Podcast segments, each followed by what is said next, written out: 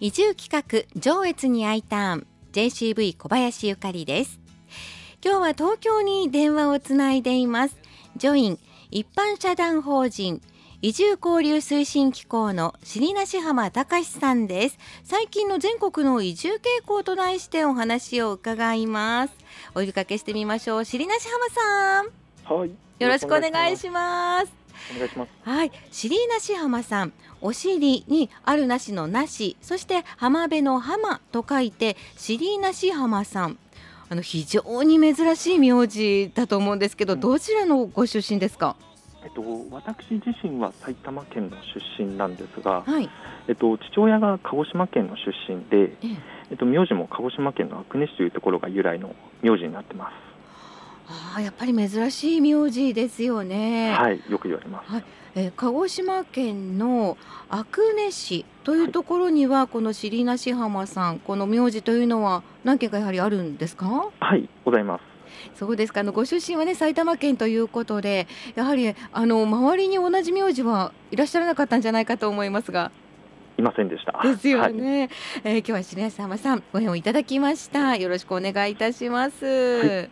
え早速ですがこのコロナ禍になって移住というのはどうなっているんでしょうか？増えているか減っているかまた考え方が変わってきたなどあるでしょうか？はい。えっと、実際にコロナで、えっと、増えているっていうのが現状です。はい、で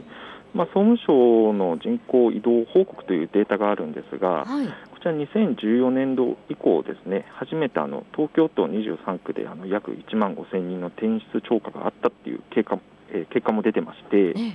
で実際にコロナ禍においてテレワークの普及などで、まあ、地方への移住者には、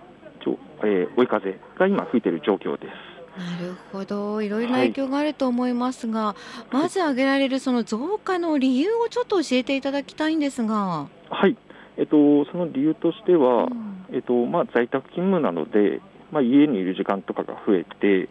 まあえっと、1人で考える時間とか家族と話す時間が増えたと皆さん思うんですね。はい、でその中で、えっと、今の働き方でいいのかなとか、まあ、家族と、えー、あり方などを考えたりしていると思うんです。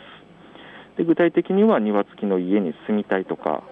えー、田舎でのんびり仕事したいなど、まあ、いろんな話を家族と相談する中で、まあ、移住もありかもと考えている人が、まあ、どんどん増えてきているっていうような現状ですね。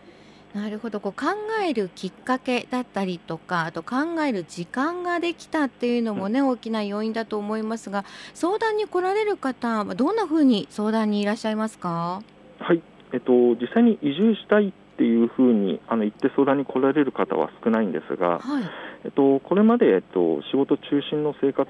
が多かったと思うんですけど、えっと、家族の時間とか自分の時間をより大切にしていくっていうところで移住を考えるているといった相談が今増えてま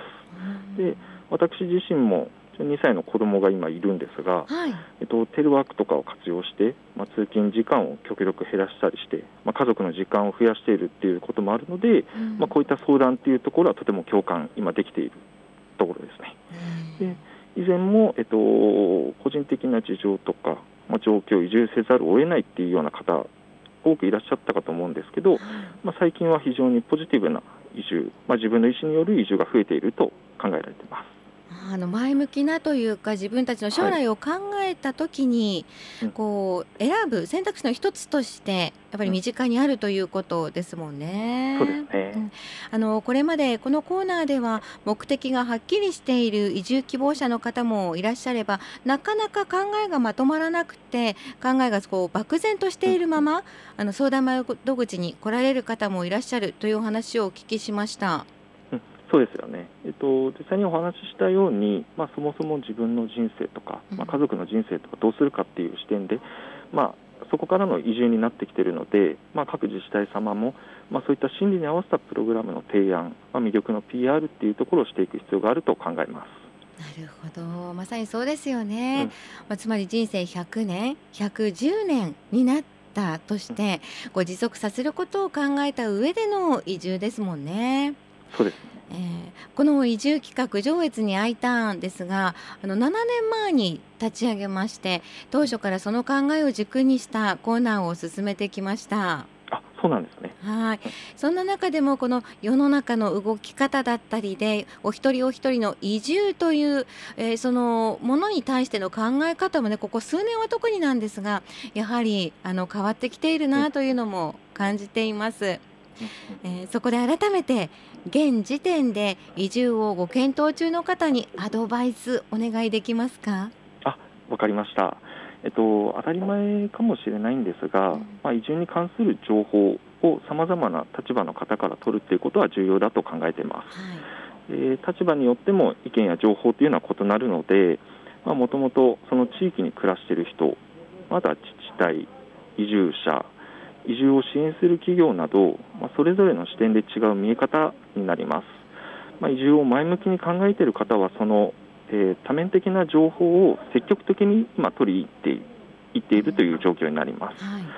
えー、まあ、東京ジョインのホームページでも、えっと、各自治体や先輩移住者などの、まあ、タイムリーな情報を掲載しています。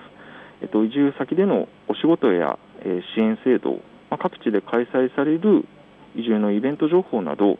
移住を検討されている皆様に役立つ情報たくさんありますので、まあ、ぜひこちらもご覧いただきまして移住のイメージを膨らませていただければと思います。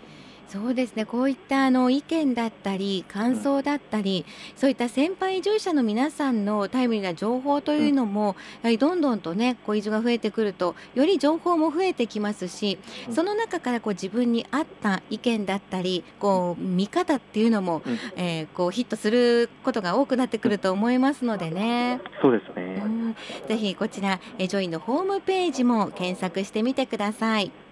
さてまた来月7月なんですが7月13日の放送の際に、えー、ジョインの方にご出演いただく予定となっておりますのでその際もまた詳しくお話伺いたいと思います。今日ご出演いただいたのはジョイン一般社団法人移住交流推進機構の尻なし浜隆さんでした。ありがとうございました。ありがとうございました。